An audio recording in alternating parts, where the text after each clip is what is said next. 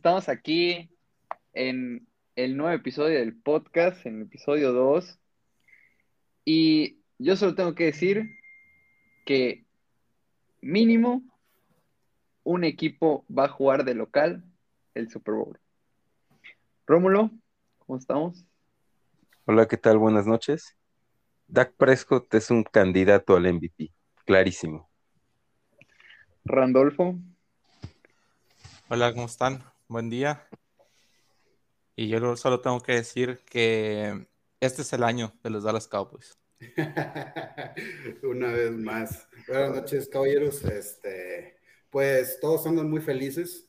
Eh, me gustaría decir lo mismo, pero pues Pittsburgh va en decadencia y se viene la, temporada, la, la, primera temporada de, la basura de Tomlin.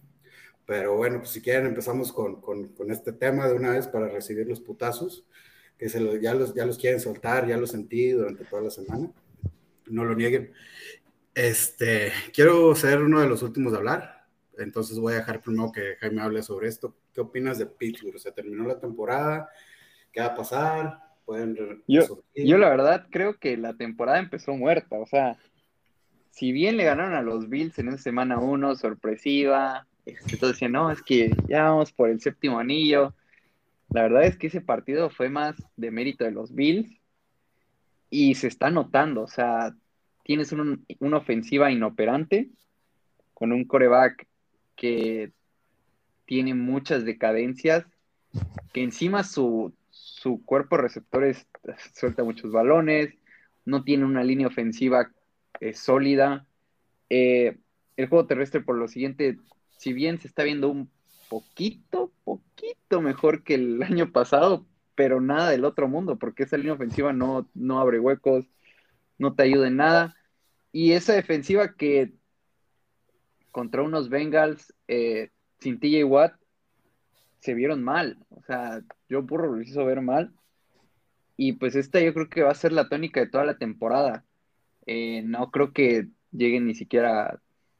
O sea, yo creo que no van a llegar a playoffs ni de chiste. Si bien les va, y entre comillas, si bien les va, tendrán un pick top 10, top 7 porque hasta ahora hasta los Bengals están viendo bien, los Bengals irían 3-0 si no fueran, este, si no hubieran hecho su cagada contra los Bears. Y esa división está muy peleada, yo creo que lo mejor es ya dar por terminada la temporada, pensar en 2022 y de ahí reconstruir porque este equipo no se ve bien. Bueno, pues yo para hablar de Pittsburgh, primero que nada yo quiero decir que esto ya se esperaba, que todos lo veíamos venir desde el año pasado. Fue muy engañoso ese, ese invicto que duró 10, 11 semanas la, la temporada anterior. Creo que la defensa siempre mantuvo los juegos en donde querían y por eso competían y a lo mejor por circunstancias de los partidos los terminaban ganando. Pero la división es una división de las más cerradas de la liga. Baltimore y, Cleveland son candidatos. Creo que Rotisberger está acabado acabado, esa es la palabra. Se equivocaron en no, en no buscar un buen suplente desde el 2019, cuando la lesión. 2020 creo que les afectó el mismo, la, que, que la temporada fuera tan engañosa. Y, y, creo que ahora sí es el resultado de lo que venimos viendo. Es, una, es un declive total el que está teniendo este equipo. Si la defensa no se presenta al partido o en los momentos importantes se cae, Creo que Rodisberger no tiene forma de ganar un juego. Las decisiones de, de Tomlin también son malas. Línea ofensiva mala. Creo que es un equipo que está acabado y es un equipo que el otro día haciendo una tipo un, un juego de contra quién va a ganar y contra quién va a perder el resto del calendario no llega ni a, ni a cinco partidos ganados. Entonces, como dice Jaime, lo mejor que le puede pasar es que tenga un pick de top, top 10 y, la temporada está completamente terminada y hay que buscar un reemplazo para Rotisberger ya. Hay como, como menciona Randy, yo creo que, y, Jaime, eh, Pittsburgh no ha tenido un pick, eh, top 10 en qué? 10 años, 12 años más o menos. ¿Desde este, No, porque con, con, con todavía son más o menos unos 14 años, no, no recuerdo bien, pero bueno. este, podría ser algo bueno que les pudiera suceder, que, que, que empiecen a, a, reestructurarse. Eh, yo creo que los juegos, los, el juego de los Raiders y el juego de, de Bengals fueron una réplica del juego contra Washington y el juego contra Bengals del año pasado. Se empezaron a lesionar el año pasado los importantes, importantes Bush, Hayden, eh, este, Dupree. y se empezaron a venir para abajo. Ahora, yo soy de la idea que si tú tienes eh, una, una buena defensiva, te pueden llevar hasta como por ejemplo los llevó el año pasado que fueron 11, 10 juegos este, seguidos este, sin perder, hasta ahí. Y, a lo mejor, y, si en el rumbo no vas este, modificando este, tus variables de ofensiva, porque pues e, e, eso es lo que el problema de Pittsburgh tiene años jugando este, muy predecible. Si no modificaste en todos esos tiempos que tenías ese colchón que se seguía sacando las victorias, pues ibas a seguir llegando a, a juegos importantes que son al final del año con lo mismo y pues obviamente te iban a comer. Ahí está el juego de, los Browns. Los Browns apretaron a la línea ofensiva de, Pittsburgh y los hicieron pues mierda en, dos cuartos, en el primer medio. Entonces, pues yo creo que, que, sí está acabada, como menciona Randy, el calendario es muy, muy difícil, la división pues está muy, muy cerrada. Bueno, creo que es la segunda división más cerrada o la tercera. Y, creo que, que este, eh, pues debería ser eh, el último el último estirón de, de Rotlisberger. Me gustaría verlo en la banca el próximo año, este, con un buen prospecto, este, pues coachándolo o algo. Esperamos qué pasa. Fíjate que algo que últimamente, digo, primero que nada, pues coincido mucho con lo que mencionan, pero algo que le ha pasado a Pittsburgh en los últimos años es que yo siento que no han atacado las necesidades del, equipo, ¿no? Eh, o las han atacado de una manera incorrecta. Como el año pasado, eh, no funcionó el juego terrestre, drafteas un running back y dices, pues, el, juego terrestre involucra muchos factores, ¿no? Eh, que tengas un juego de pase sostenido, creo que es el más importante, porque liberas la caja y puedes poner a cualquier running back y te va a producir. Y creo que eso es parte del problema que tienen ahorita los Steelers, ¿no? El, cómo construyeron su ataque. Y otra parte que me parece a mí muy evidente es la falta de jugadas explosivas de la ofensiva. Estaba viendo que Big Ben no tuvo un solo intento de pase de más de 20 yardas en, en el juego contra los Bengals y hay, que ser sinceros. el, Big Ben nunca tuvo la consistencia de un Brady, de un Manning, de un Rodgers, de un Breeze, pero siempre tenía esta eh, cualidad de sacar big plays de la nada, eh, y este año parece que es lo único que no pueden hacer los Steelers. Eh, no pueden conseguir una jugada grande. Y a mí se me ocurren dos factores. Ya sea que los receptores no están abiertos, lo cual es una posibilidad, porque pues tampoco nos vamos a, hacer tontos y pensar que el TikToker es un receptor top 10 en la NFL. Eh, pero creo que también tiene que ver con Ben, ¿no? O sea, el, brazo ya no está ahí. Eh, como lo dijo Wicho, ¿no? Este es, este es una extensión del cierre de la temporada pasada. Y a mí lo que me preocupa es qué va a pasar con Pittsburgh en noviembre, cuando ya lleve 10 juegos eh, Rotlisberger recibiendo golpes y con el desgaste normal que va a tener el brazo de un jugador de 38 años, 39, yo creo que van a tener que juntarse muchos factores para que ganen 7, 8 juegos. De lo contrario, sí se ve, se ve complicado, ¿no? Y, un poco, pues cerrando lo que es este tema de, los Steelers, eh, podemos eh, irnos como que al, al, lado contrario, ¿no? Hay, hay varios invictos en esta, en esta temporada y pues a cuáles nos vamos a comparar, a cuáles nos vamos a tomar el Kool-Aid, de, qué invictos nos tomamos el Kool-Aid esta semana. Pues no sé, o sea, son cuatro, es Raiders, Rams, Cardinals y Carolina, ¿verdad? Eh, pues mira, a mí se me hace muy... Denver. Denver. Ah, Denver, Denver, Denver, Denver. Denver, Denver. A mí, a mí, a mí. Nos va a matar el Quique por olvidarnos, güey. Así de importante. Sí. Yo, yo, yo creo que, que, los de verdad nada más pondría dos, a Rams y a Denver, pero no le quito a Raiders que de ser la mejor eh, ofensiva este, en estadísticas, no le, no le quito a Carolina que es la que más sacks tiene y que pues menos yardas le corren, 45 creo. Eh, y Cardinals yo creo que ha sabido sacar los juegos, el único que estuvo apretado fue el de, el de Minnesota.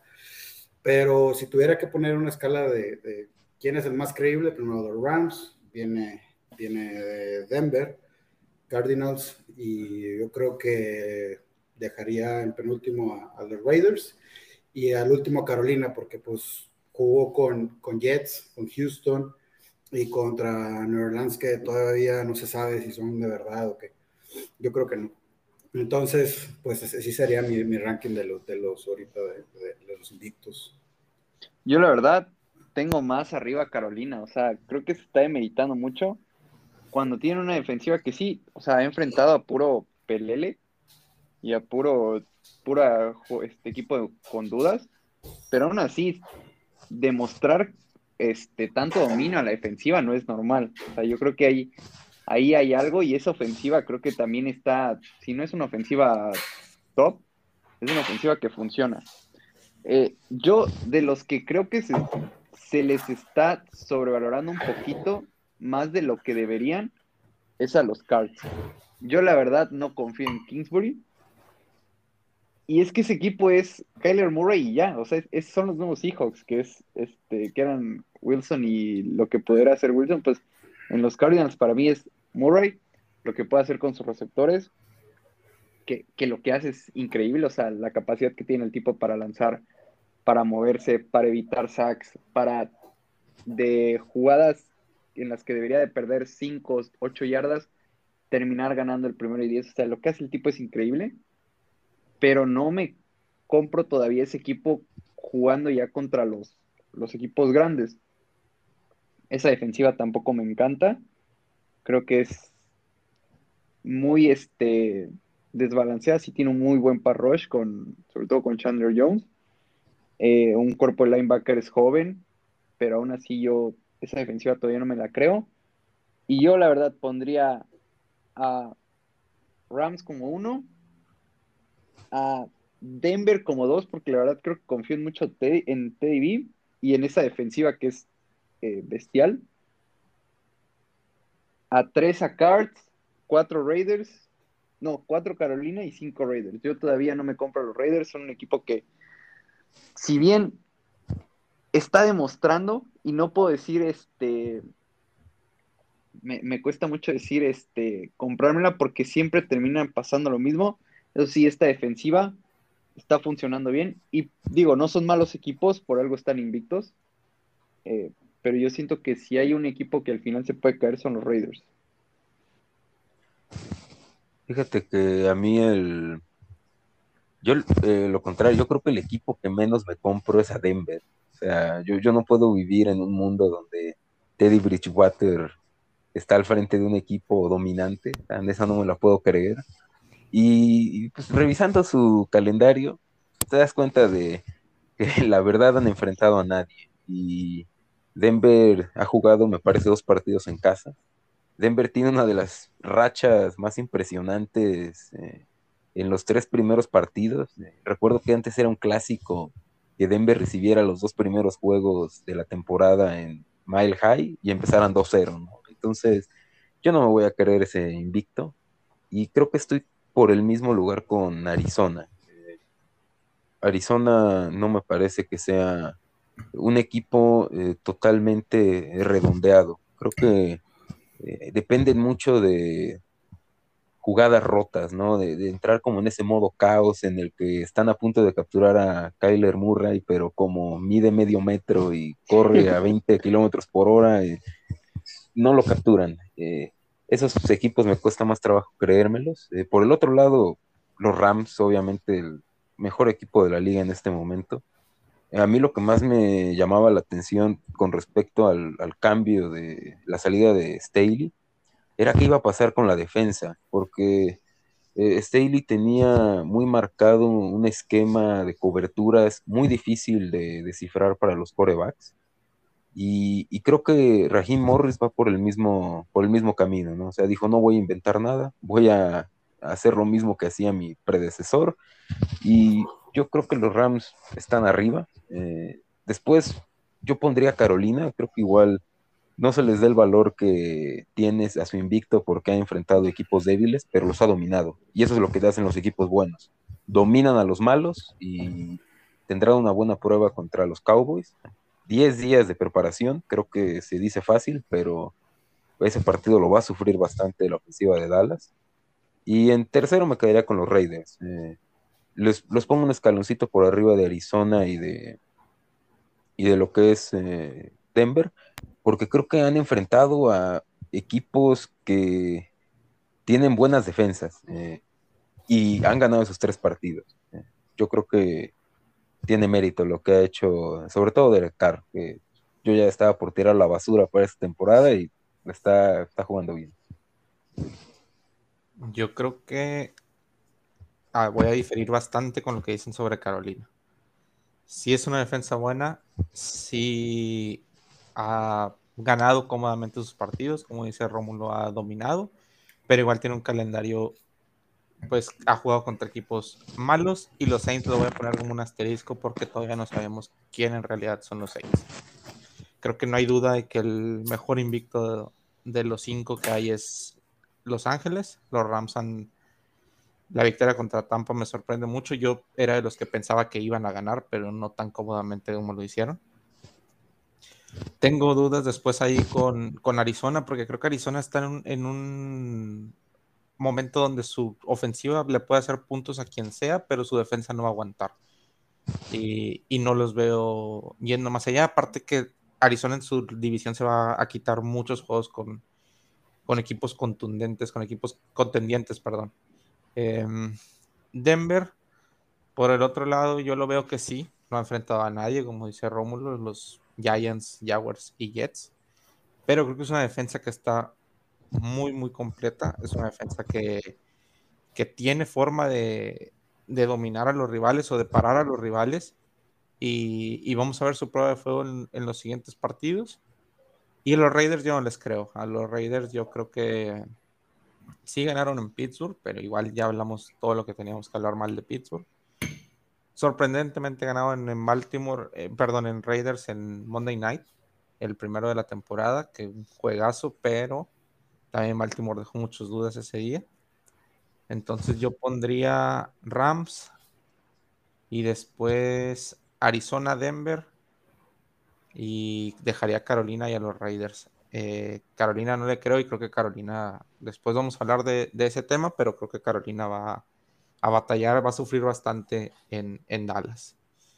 Y cambiando de tema, pues ya vámonos directo a la semana 4 de la liga. Vamos a, empezar con el Thursday Night. Entonces, pues mi pregunta es, duelo de primera ronda. Trevor Lawrence contra contra Burrow. ¿Quién puede ganar? Es el, el, duelo de quién salió más bust, ¿no? Trebost contra Boost Road. No, la, verdad es que. Ahí, te equivocas con Burro. la, verdad es que pobre Trevor Lawrence, o sea, cayó en la peor franquicia posible. Yo me acuerdo el año pasado, yo decía, si yo fuera Trevor Lawrence, yo preferiría los Jets, porque por lo menos es un mercado grande, ¿no? Y ahora, pues imagínate Jacksonville y te ponen al Tuca Ferretti de los entrenadores. Y ¿Eso qué tiene que ver? Mira, güey.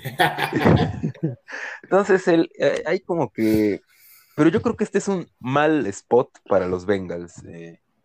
siempre cuando un equipo viene de una victoria como underdog, sobre todo eh, en un partido divisional, semana corta, yo creo que pueden entrar como que en este momento de decir, vamos a estar, vamos a disfrutar esta semana, el entrenamiento a lo mejor nos lo vamos a llevar un poco más relajado, vamos a enfrentar a un muy mal equipo.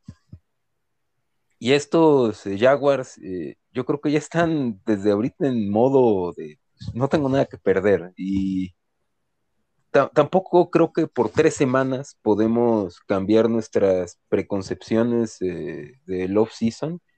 O sea, ¿cuántos veíamos a Cincinnati llegar con una marca ganadora a este partido? Eh, yo creo que nadie lo veía y yo tampoco creo que los Jaguars se vayan a ir 0-17, ¿no? Entonces, si veo su calendario, yo creo que este es un partido que podrían llegar a ganar, sobre todo porque en algún momento eh, Trevor Lawrence tiene que mostrar algún destello de por qué fue el 1-0-1, de por qué fue uno de los prospectos mejor rankeados desde pues, Andrew Locke. Y qué mejor que un partido de prime time contra un equipo que a mi parecer es sospechoso, porque Cincinnati empeoró como equipo. O sea, perdió a William Jackson y llegó a Guzzi. Es un downgrade ahí. Perdió a Lawson y llegó Hendrickson. Ese también es un downgrade. Entonces, tampoco es una. Ah, bueno, eh, yo me refiero un poco al, a lo que va a enfrentar Trevor Lawrence. Yo creo que no es el el mejor, el, partido más sencillo para Cincinnati y yo creo que va a haber una sorpresa. Yo creo que no. La verdad, por más que entiendo el punto de los cuatro días de preparación, de que los Bengals se puedan a lo mejor relajar un poco, creo que eso pudiera hacer que el juego vaya cerrado al principio, que sea un juego cerrado. Creo que a lo mejor y pues Jacksonville puede establecer el ataque terrestre, que, que Lawrence no arriesgue tanto y llevar el juego a buen puerto. Pero hacia el final del partido, creo que los Bengals van a sacar esa, ese equipo superior que son y van a, ganar con comodidad. No sé si cubran la línea. Al final de cuentas es un juego de propia poca preparación. Pero, pero sí creo que los Bengals van a ganar. Jacksonville es un equipo que, que está apenas, eh, digamos, empezando con, con Lawrence y con, y con Urban Meyer, que si al final de la temporada sale un proyecto para que vaya al colegial a una universidad importante, lo va a tomar y va a dejar a Jacksonville varado. Mm, bueno, pues yo creo que, que, en este partido los, los Bengals se, se van a imponer. Eh, yo difiero a lo, de lo que dijo Rómulo. Creo que un equipo de, de tener tantos años eh, perdedores partidos divisionales que, que, no ganaba, yo creo que ya, ya se la deben de empezar a creer un poco que pueden contender por la, por la división. Este, y creo que, que Jacksonville, pues como dice Randy, es un equipo que se está reestructurando, hay que darle tiempo a Lawrence. Eh, el peor spot, como dice Rómulo. Este, mm, yo creo que de igual forma Bengal se lo lleva. Aparte, pues le ganaron a Pittsburgh y ya son contendientes al, al Super Bowl. No, no es cierto. Pero, pero yo creo que, que sí, que, que, los Bengals van a llevarse este, este juego, sin duda. Yo, yo sí estoy con Rómulo.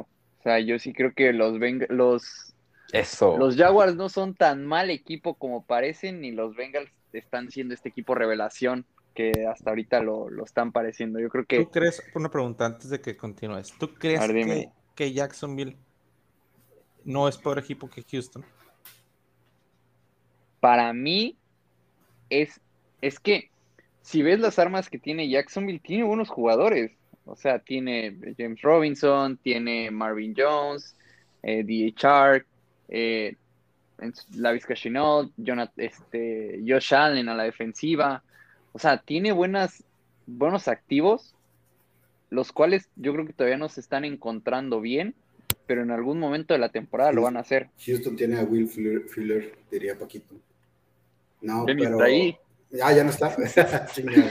no, pero, pero, entiendo el punto de Randy. Entiendo, entiendo el punto de Randy. La verdad es que eh, no es una defensiva que te vaya a sostener un juego y Trevor apenas se, yo veo que apenas se está adaptando, o bueno, no sé si eso era lo que te, referías, en comparación de Houston es, es, es, un esquema, es una situación medio diferente, porque pues, Houston como quiera todavía eh, no, pues, pues tiene ese, esa flexibilidad de, de, ser un poco más que, que Jaguars, digo, creo yo.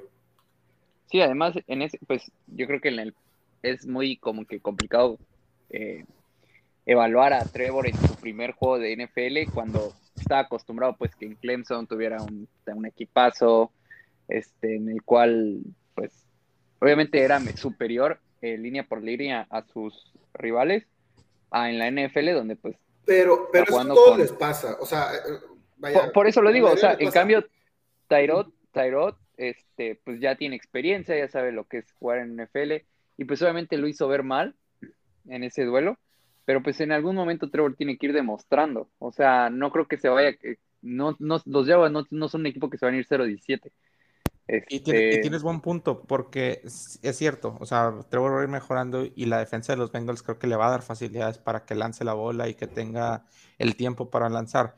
Pero cuando tú ves los rivales de Burrow, por ejemplo, Vikings, Bears y Pittsburgh, son tres defensas que al menos lo, lo complican. Entonces yo creo que Burrow estando eh, contra la defensa de Jacksonville se puede dar un día de campo. Sí, o sea, no digo que no, pero tampoco es como que vaya a confiar siempre. O sea, creo que Burrow está siendo un poquito irregular.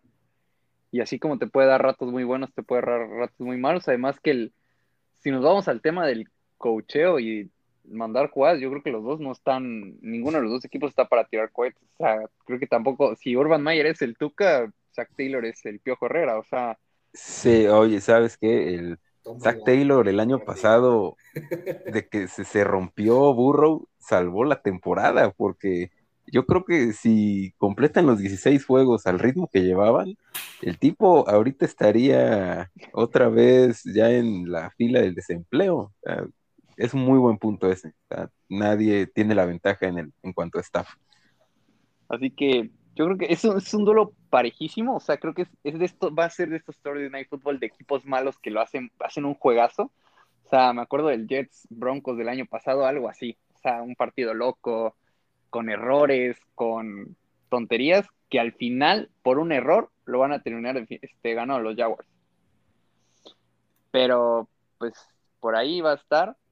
Eh, ahora, vamos con uno de los, el mejor juego de los partidos de las 12 de la mañana, para mí, que es esa defensiva de, los Panthers, que se ha visto como la mejor de la liga, enfrentando a puro, a puro pelele contra la superofensiva de los Cowboys. ¿Cómo creen que se desarrolla este juego? ¿Quién creen que va a ganar? ¿Cómo lo ven? Dallas va a ganar por más de 10 puntos. No va a ser un juego cerrado. Eh, yo siempre he sido, para los que me conocen de años, aficionado de los Cowboys y, siempre he sido muy, muy negativo. Me gusta ser realista con el equipo y creo que este año es todo lo contrario. Eh, creo que la, la, defensa es top 5, top 3 de la, la ofensiva, perdón, es top 3 de la liga. Creo que Carolina no, no ha tenido pruebas eh, suficientes para que la defensa la pongamos, la pongamos como la mejor de la liga entonces, para mí va a ser un juego que a lo mejor si Dallas empieza lento, que se puede ir ahí, ahí parejo, pero al final creo que, creo que Dallas eh, va a ganar. Porque otra cosa, la ofensiva de Carolina se está yendo muy bien.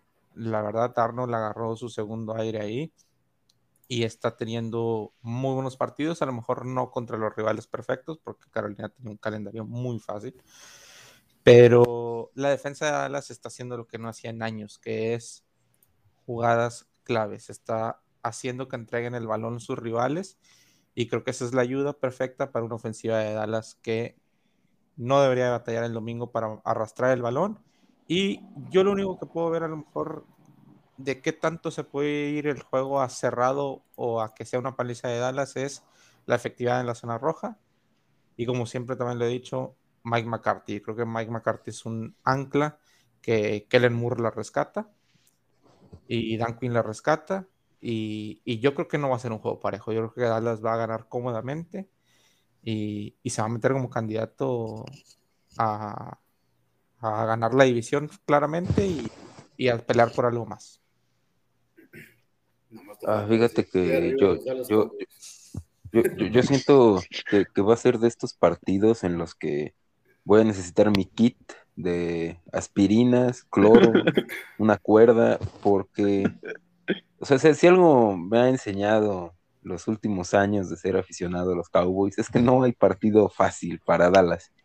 Y digo, eh, yo estoy muy contento con lo que vi contra eh, Filadelfia, pero tampoco me voy a volar como Randy, ¿no? O sea, el Dak Prescott está 11-1 contra la división este eh, jugando en casa. O sea, la, única duda que había era si le va a meter 20 o le va a ganar por 10 a, a Filadelfia.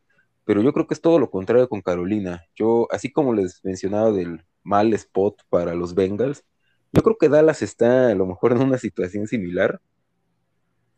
Por ahí podríamos estar viendo un, un escenario en el que los Cowboys van a jugar en, a las 12, domingo a las 12 después de jugar lunes.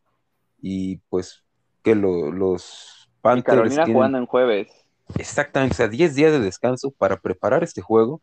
Y ya nos, y estamos hablando de que eh, Carolina, pues, es una de las mejores defensas de la liga en este momento. Y yo creo que donde va a estar la clave de este partido, definitivamente va a ser cuando entre Sam Darnold a la cancha.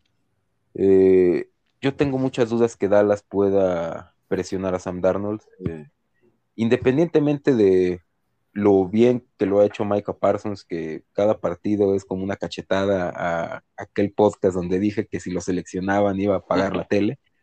Creo que el, el problema es que si Dallas no puede presionar constantemente a Darnold, va a ser un camino muy difícil para la defensiva. Eh, Robbie Anderson y DJ Moore son receptores que te pueden trabajar en trayectorias largas, trayectorias cortas, que tiene un route running eh, muy pulido.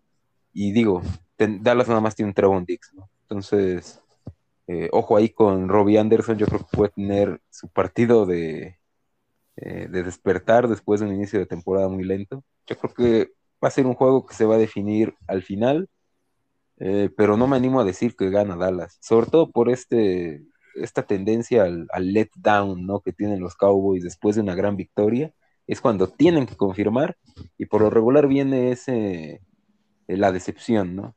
Golpe de realidad. Sí. No, pues si Randy es pesimista, Rómulo resultó más pesimista.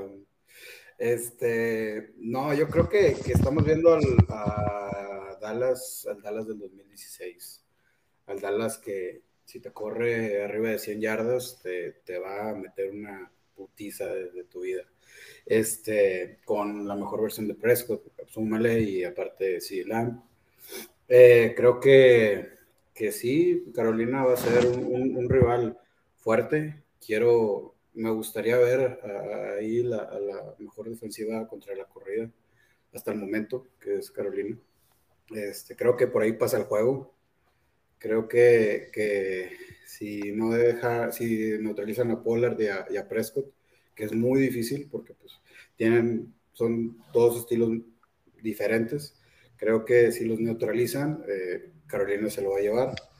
Eh, Sam Darnold ahorita también lo veo en su prime, lo veo cómodo y algo que, que no he visto que tanto que hagan los, los otros equipos es tirarle, tirarle mucho, bueno, quitando Tampa, tirarle mucho a largo a, sus receptores.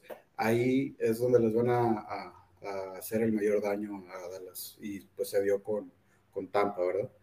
Entonces yo, si tuviera que dar un resultado ahorita, diría que, que Dallas lo gana. Dallas lo gana. Eh, creo que van a seguir imponiendo su estilo y se van a morir con esa y creo que, que, pueden eh, desenmascarar a Carolina de, de, su, su defensiva contra la corrida. Y haciendo eso, la, la tienen ganada fácil.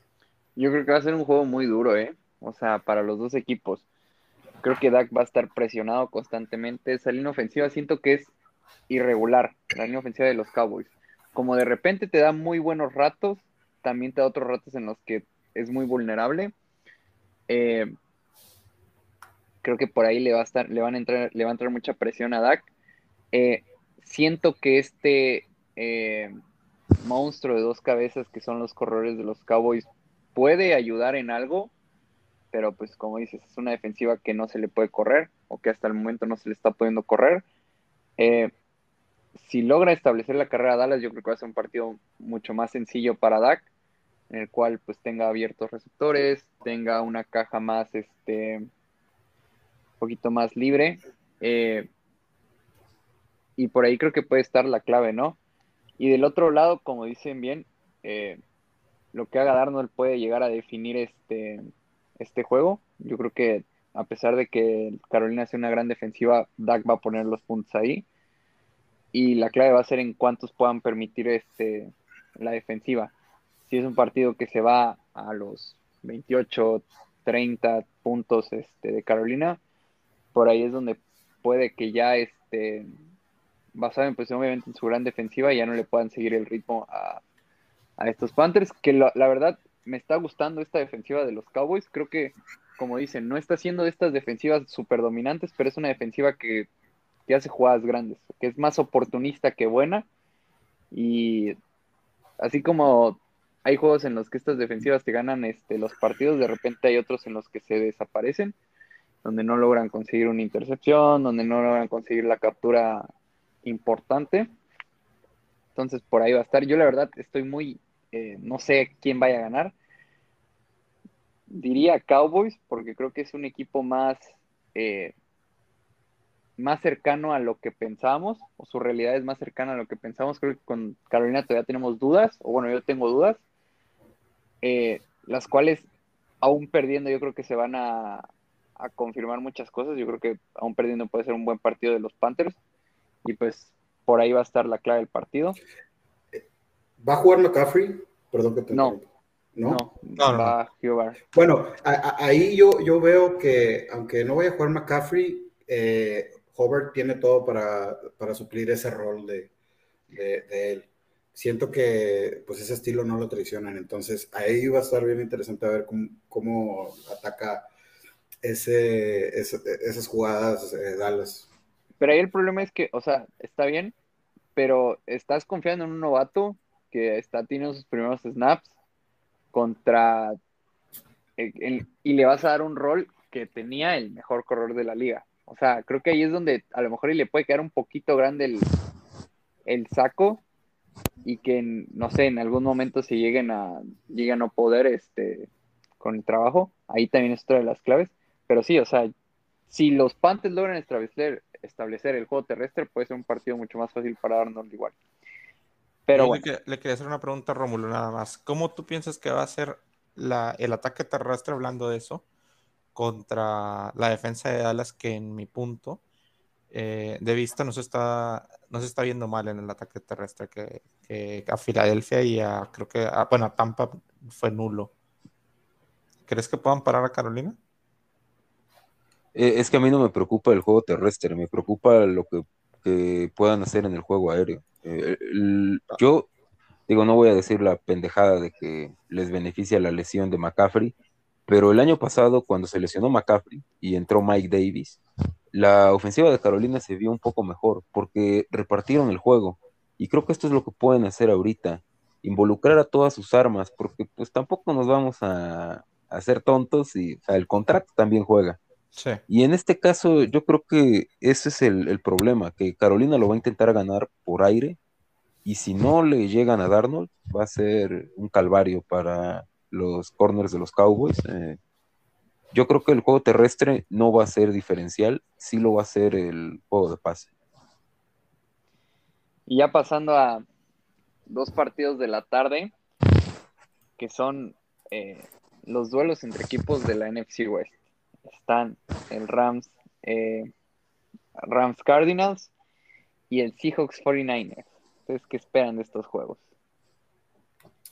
Eh, Rams va a, imponerse con su equipo que, que, está muy balanceado. Como lo mencioné en el podcast pasado, pasado Stafford fue un upgrade y pues ya tenían la, defensiva armada.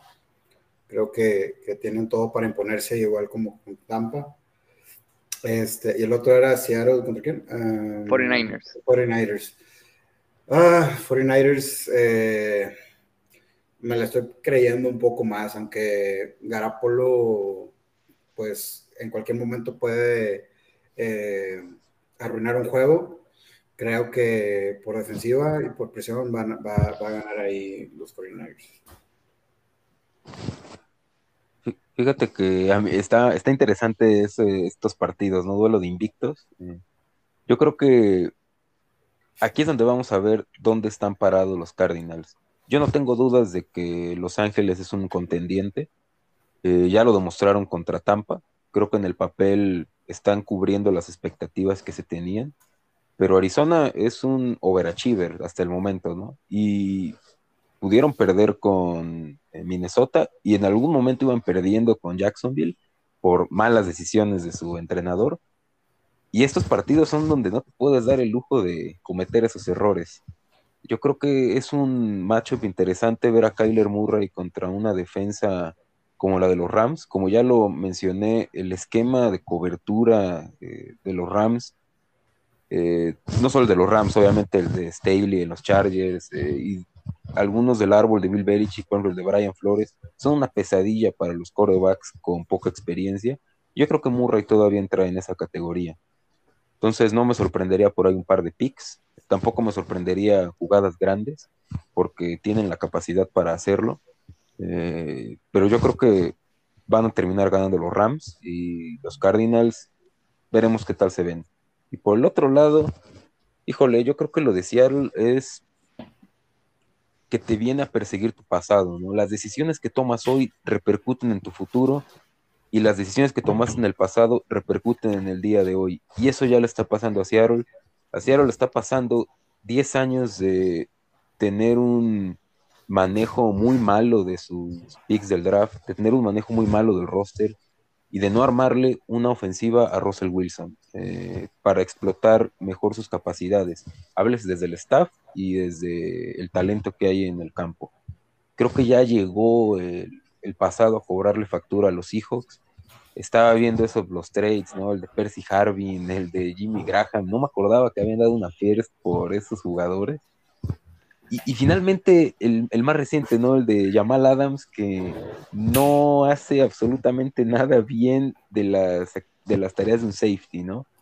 Eh, Seattle se tomó el Kool-Aid eh, buscando a su Cam Chancellor, pero está totalmente perdido Jamal Adams en cobertura no tiene ni la mitad del rango que tenía Chancellor. Eh, y la, verdad es que tú ves a la. Todo lo mismo que Ramsey, ¿eh? Sí, ¿eh? dos primeras. Y, tú ves lo que juega Seattle en cobertura, tercera y cuatro, y le dan 10 yardas de colchón a eh, Justin Jefferson. Dices, aunque sea, inténtalo, ¿no? juega a matar o morir, pero no, no juegues así de te voy a dar ya el first down. Seattle es un equipo que está mal entrenado, eh, pero tienen a Russell Wilson. Y yo por eso creo que van a ganar, porque yo creo que Shanahan, por el otro lado, es este coach que todo mundo tiene en una gran consideración, pero que no lo respalda nada. No lo respalda su récord como head coach, no lo respalda su toma de decisiones y tampoco lo respalda, me parece, la manera en que su equipo se ve en algunos momentos de la temporada. Eh, por ejemplo, contra Green Bay, la realidad es que los 49ers estaban viendo muy mal y las cebras por ahí los rescataron. Yo, yo creo que es como que este duelo de equipos sobrevalorados y yo me voy a quedar con Seattle nada más porque tienen al mejor coreback de, pues, de esta colección. Yo ahí voy a conseguir con, contigo, Rómulo. También pienso que, que Seattle va a ganar. Si se fijan, estos juegos siempre son juegos muy, muy cerrados, año tras año. Eh, juegos que llegan así al, último momento del partido con, el equipo que tiene la buena posibilidades de ganar. Y, creo que, como dice Rómulo, hombre por hombre es mejor, o línea por línea es mejor equipo San Francisco pero el cocheo es, es lamentable de San Francisco. La derrota del, del juego contra Green Bay yo se la atribuyo completamente a Shanahan. Como dice Rómulo, es su historial, una tras otra, ganar 7, 8 juegos por temporada a equipos débiles no representa nada cuando en los juegos importantes se encuentra la manera de perder. Lo hizo manejando el reloj en el Super Bowl contra los Patriotas, lo hizo el domingo por la noche cuando tenía que acabarse el tiempo, anotar y dejar que Rogers no tuviera la oportunidad nunca más.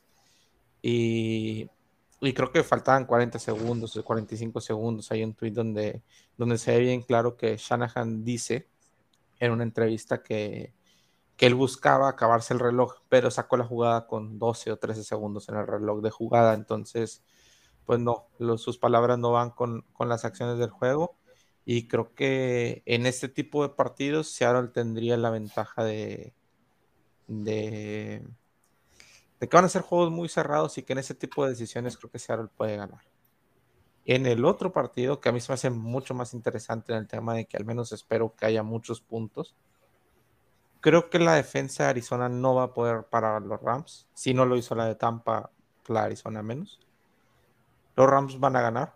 Eh, no sé qué tan cómodos porque también Kyler Murray es un gran jugador y es una ofensiva que pone muchos puntos en el marcador. Pero aquí yo creo que si la diferencia va a ser cuando los ponga. Eh, cuando el juego esté cerrado o cuando el juego ya esté completamente definido y Arizona en el garbage time se, se acerque. Entonces, mix picks para estos dos juegos: Seattle gana y los Rams le pasan por arriba a Arizona. Yo la verdad me estoy oliendo que esos dos juegos van a ser los típicos partidos de este, entre equipos del NFC West, que son unas partidos de 17-20, 14-17, no sé por qué. La verdad es que sí, algo así.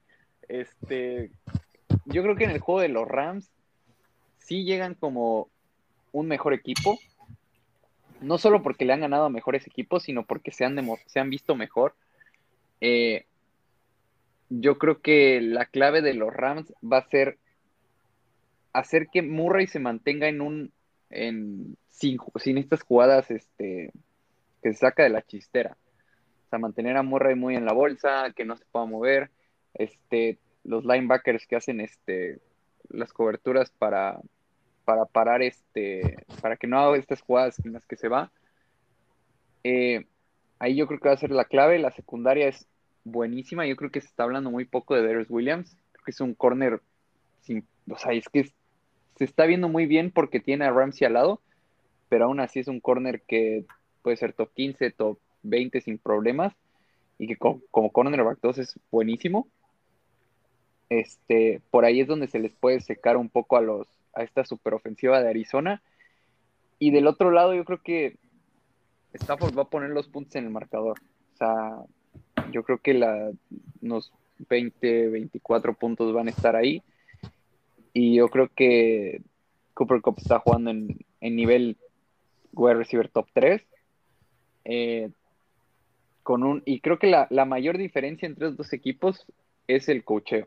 Yo creo que mientras los Rams tienen uno de los mejores coaches de la liga, los Cardinals tienen a un tipo que hace tonterías, que no es, no tiene un equipo muy bien coachado. Y yo creo que ahí es donde va a estar la clave del partido. Yo creo que, y además que McVay va 8-0 contra los Cardinals. Eh, yo creo que es, los, trae de hijos y creo que les va a volver a ganar. Por poquito, yo creo que va a ser cerrado, pero les va a ganar.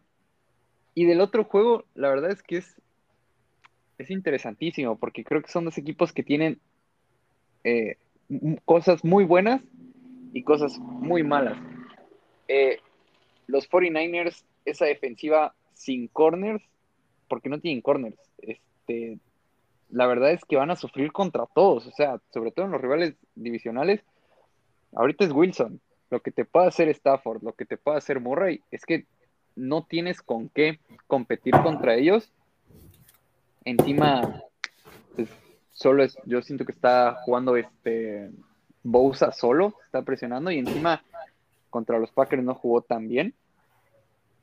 Y en la ofensiva, yo la verdad quiero romper una lanza por Jimmy G.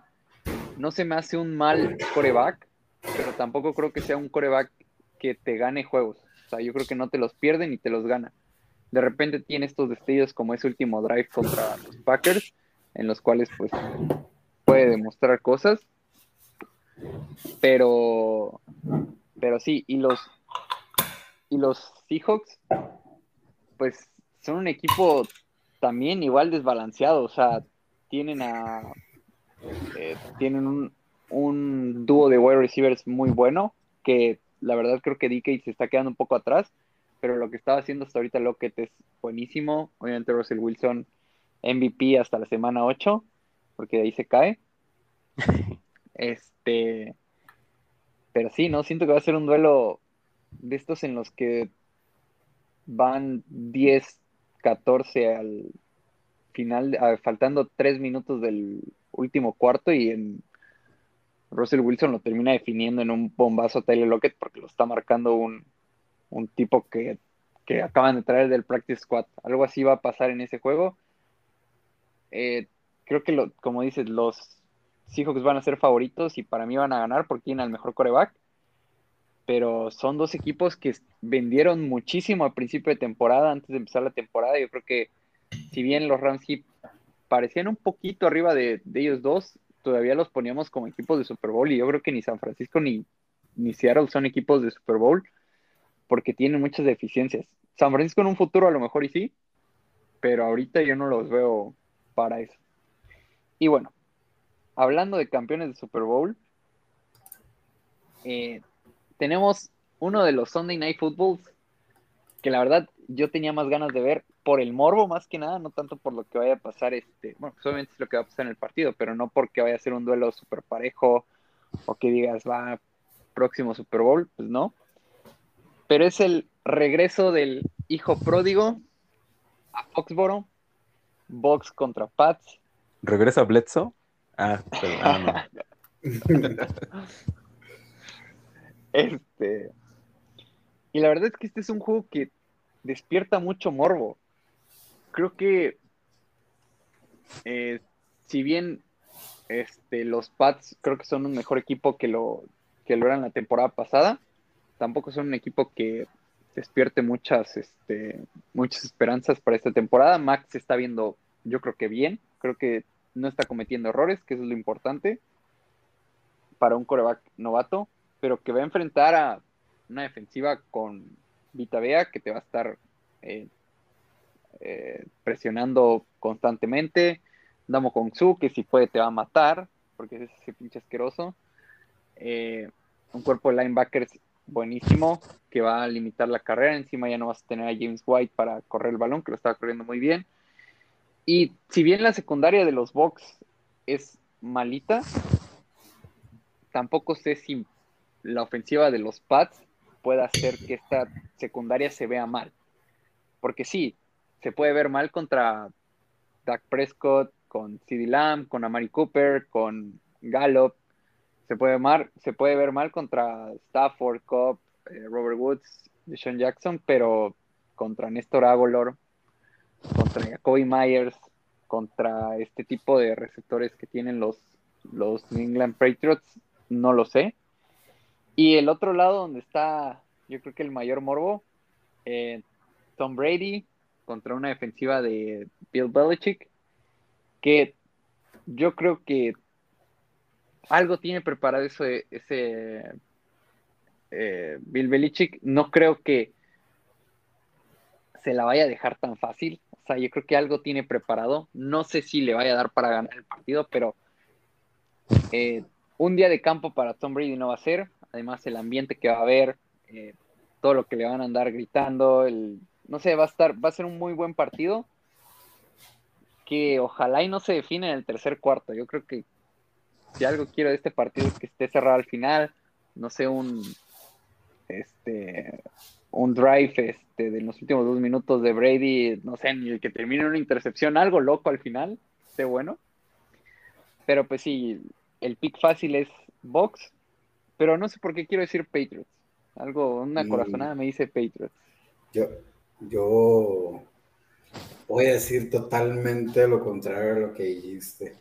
Em, creo que, si vamos a hablar de, del partido, no hay mucho que decir. Creo que, que Tampa se lo va a llevar de calle y con respecto a, a, a, Belichick y a todo el morbo que, que representa el partido. Creo que Belichick y los 45 mil, 50 mil, 60 mil aficionados que van a estar eh, en Foxboro, todos se les van a bajar los pantalones a, este Tom Brady. Estoy casi seguro, casi seguro.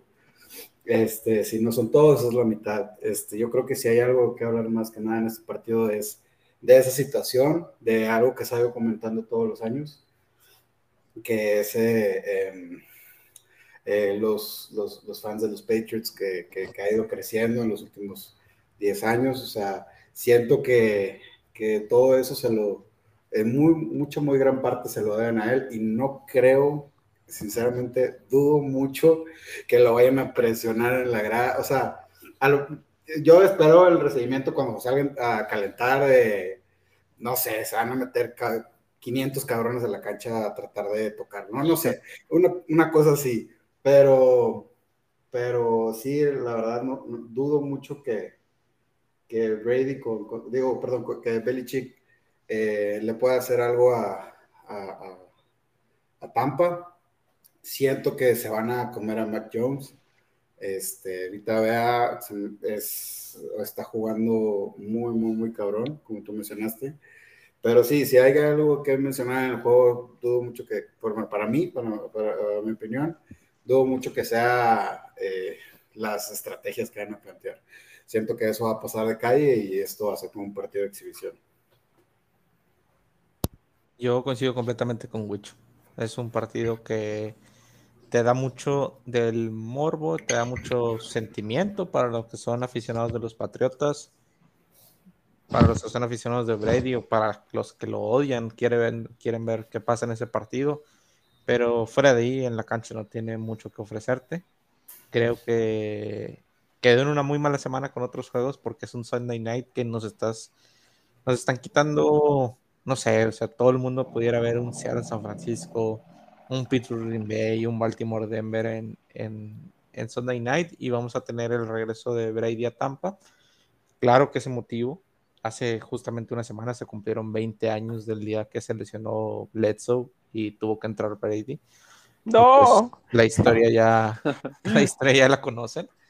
Eh, pero, pero coincido con Wicho. Fuera de eso, Tampa va a tener un juego muy accesible. Los Patriotas no tienen forma o no van a tener su defensiva forma de parar la, a la ofensiva de Brady. Y, y el juego no, no, no va a ser emocionante. Puede haber muchas escenas, va a ser de esos juegos donde vamos a estar hablando de los videos, de, de los videos, de los aficionados, de las cosas que pasan en la tribuna, de las pancartas que le van a, llevar a Brady, pero el partido lo va a ganar Tampa sin problema y, simplemente va a quedar ahí en una en un bonito recibimiento que va a tener Brady en, en Foxborough.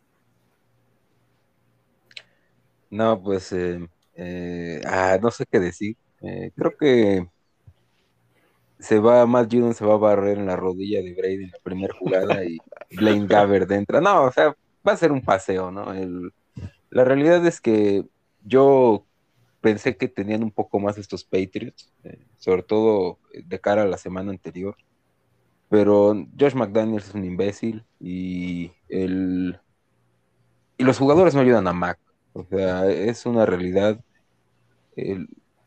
como hay luego esa intercepción, no, no tuvo madre, ¿no? Que le peguen las dos manos. Y esas son las cosas que te pasan contra equipos buenos, ¿no? Y yo creo que eso es lo que le va a pasar otra vez a los Patriots. Como dice Vita Bea, le va a estar respirando en la nuca a Mac Jones, Shaq Barrett lo mismo. Y el, aquí nada más, la, duda que me queda es en qué drive, eh, en qué cuarto es cuando Brady va a romper el récord de yardas, que es finalmente, eh, por eso se colocó en esta semana el Cierto, El, récord de yardas. Fue, el cálculo, ¿no? O sea, todavía Brady pues, como que aseguró el tiro un poco inflando stats contra, eh, los Rams, o sea, perdiendo por 30 puntos, pues vamos a seguir pasando, ¿no?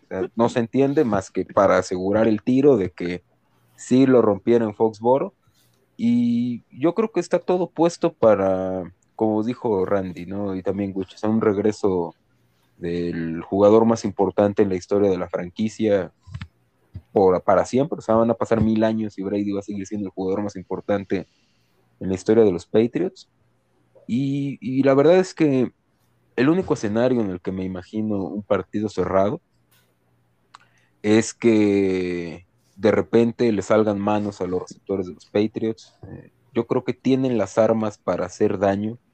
Eh, Agolor no es, no, estamos hablando de que sea este eh, amenaza profunda, pero pues, en los Raiders vimos que tenía facultades. pero mientras no, no logren poner todo eso junto, yo creo que va a ser un partido sencillo para, para Tampa, a pesar de la visita. Y finalmente el, pues el resumen, la imagen va a ser pues el momento en el que Brady eh, rompa el récord de yardas. Recuerdo apenas a Drew Brees cuando lo hizo, que pues ahí estaba su familia y todos ahí festejando, muy contentitos. No sé si vaya a ser el caso aquí en Nueva Inglaterra. Digo, finalmente pues, ahí vivió durante. Pero, pero sí van a parar. sí, pensaste mal del partido de. Um, ¿Cuál era? El Ah, el del partido de Jaguars contra Bengals, que lo pones eh, em, ahí, o sea, ¿por qué de este no vas a pensar mal, como tú dices? O sea, claro que va a estar la familia, claro que le van a hacer un homenaje. Yo creo que esto va a ser. Sí, el juego va a parar cinco minutos. Esto va a parar. Y, bueno, también depende mucho el, el quarterback, ¿no? A lo mejor tampoco sabemos cómo eh, salió Brady de, de los Patriots. Finalmente yo creo que él debe de estar profundamente agradecido porque, o sea, vamos a hacer, pones a Brady en estos Patriots y es un equipo de ocho victorias. Es un equipo muy malo y, ellos finalmente pagaron el, pan para hoy, hambre para mañana que los Patriots eh, abrazaron durante mucho tiempo para extender su dinastía. Pues llega un momento en que hay que pagar esas deudas y Brady no las está pagando. Él está disfrutando de un super equipo en Tampa y yo creo que eso es de las cosas que debe estar más agradecido en este momento a los Patriots, que no lo hayan renovado para arrastrar la, dinastía un par de temporadas más. Y pues va a ser un, paseo, ¿no? Un día histórico, todo lo que ustedes eh, se puedan imaginar, creo que también va a pasar.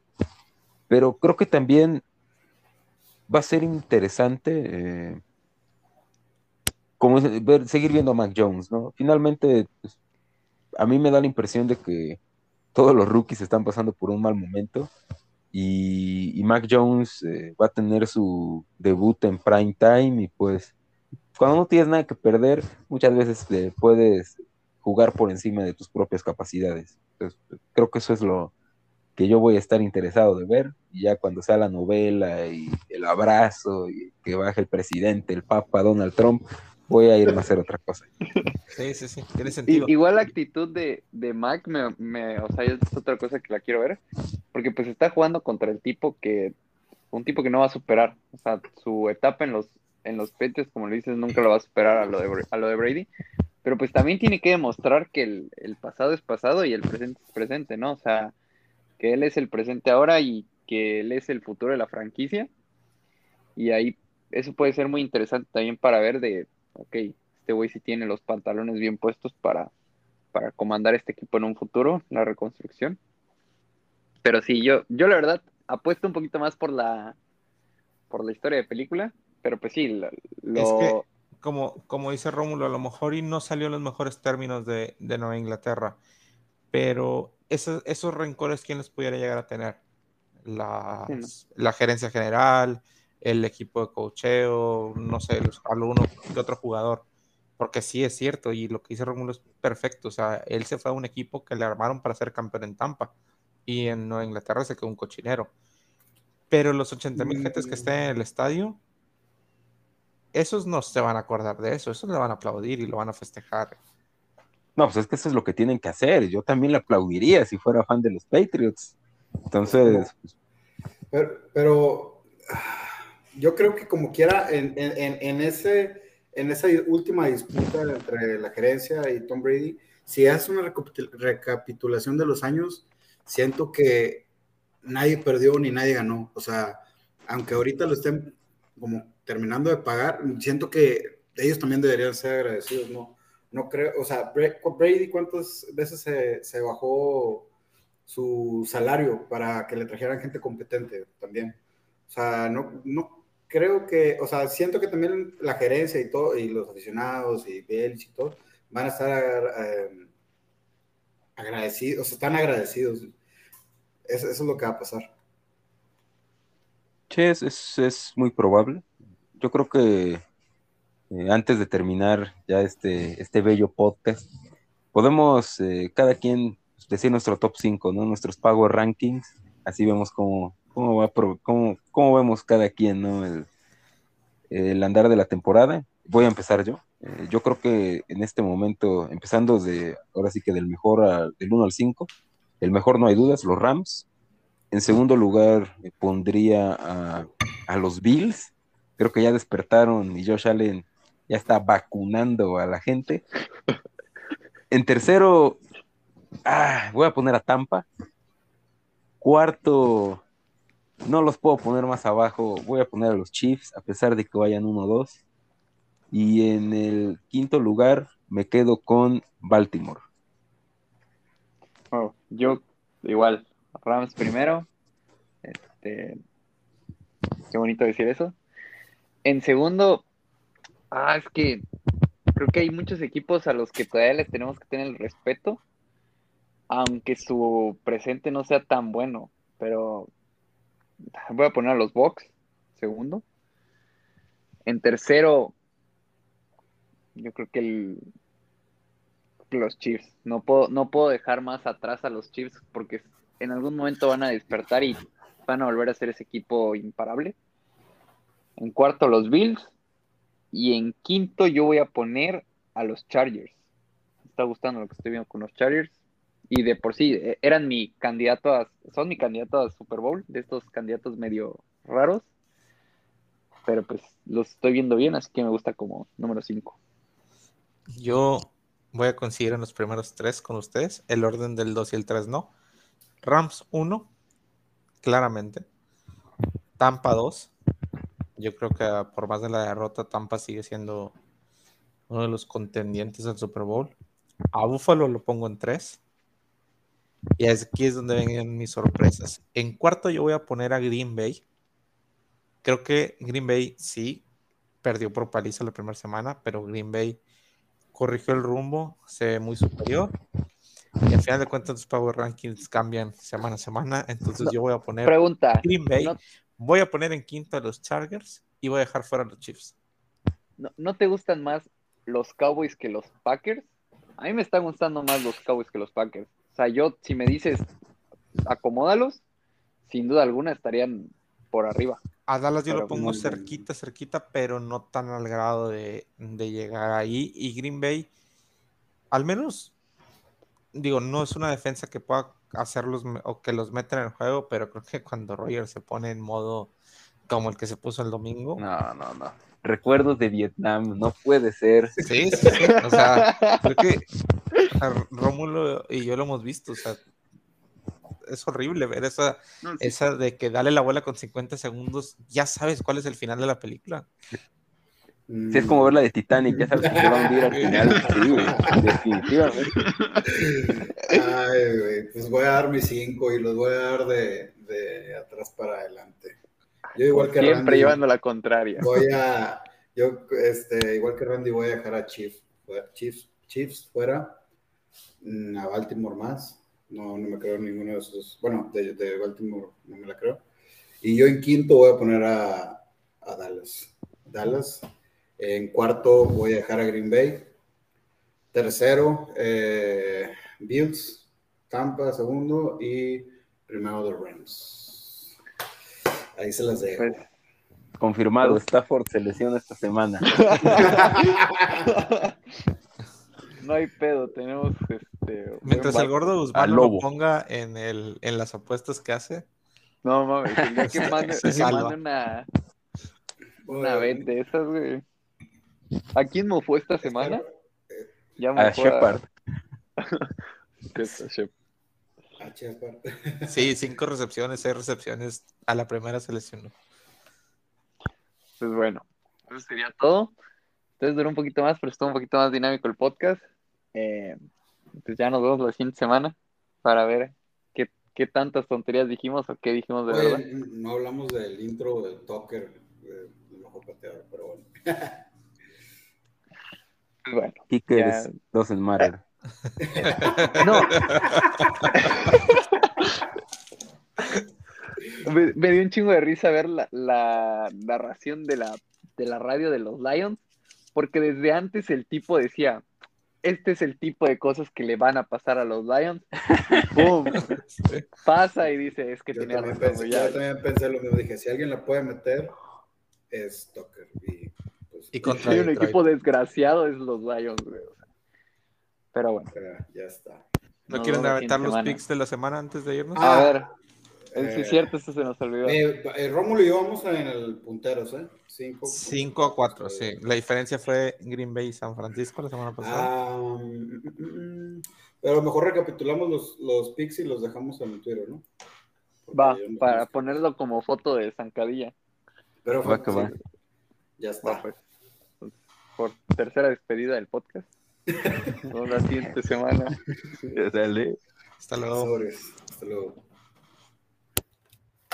It is good crossbar and it tumbles through. It is good.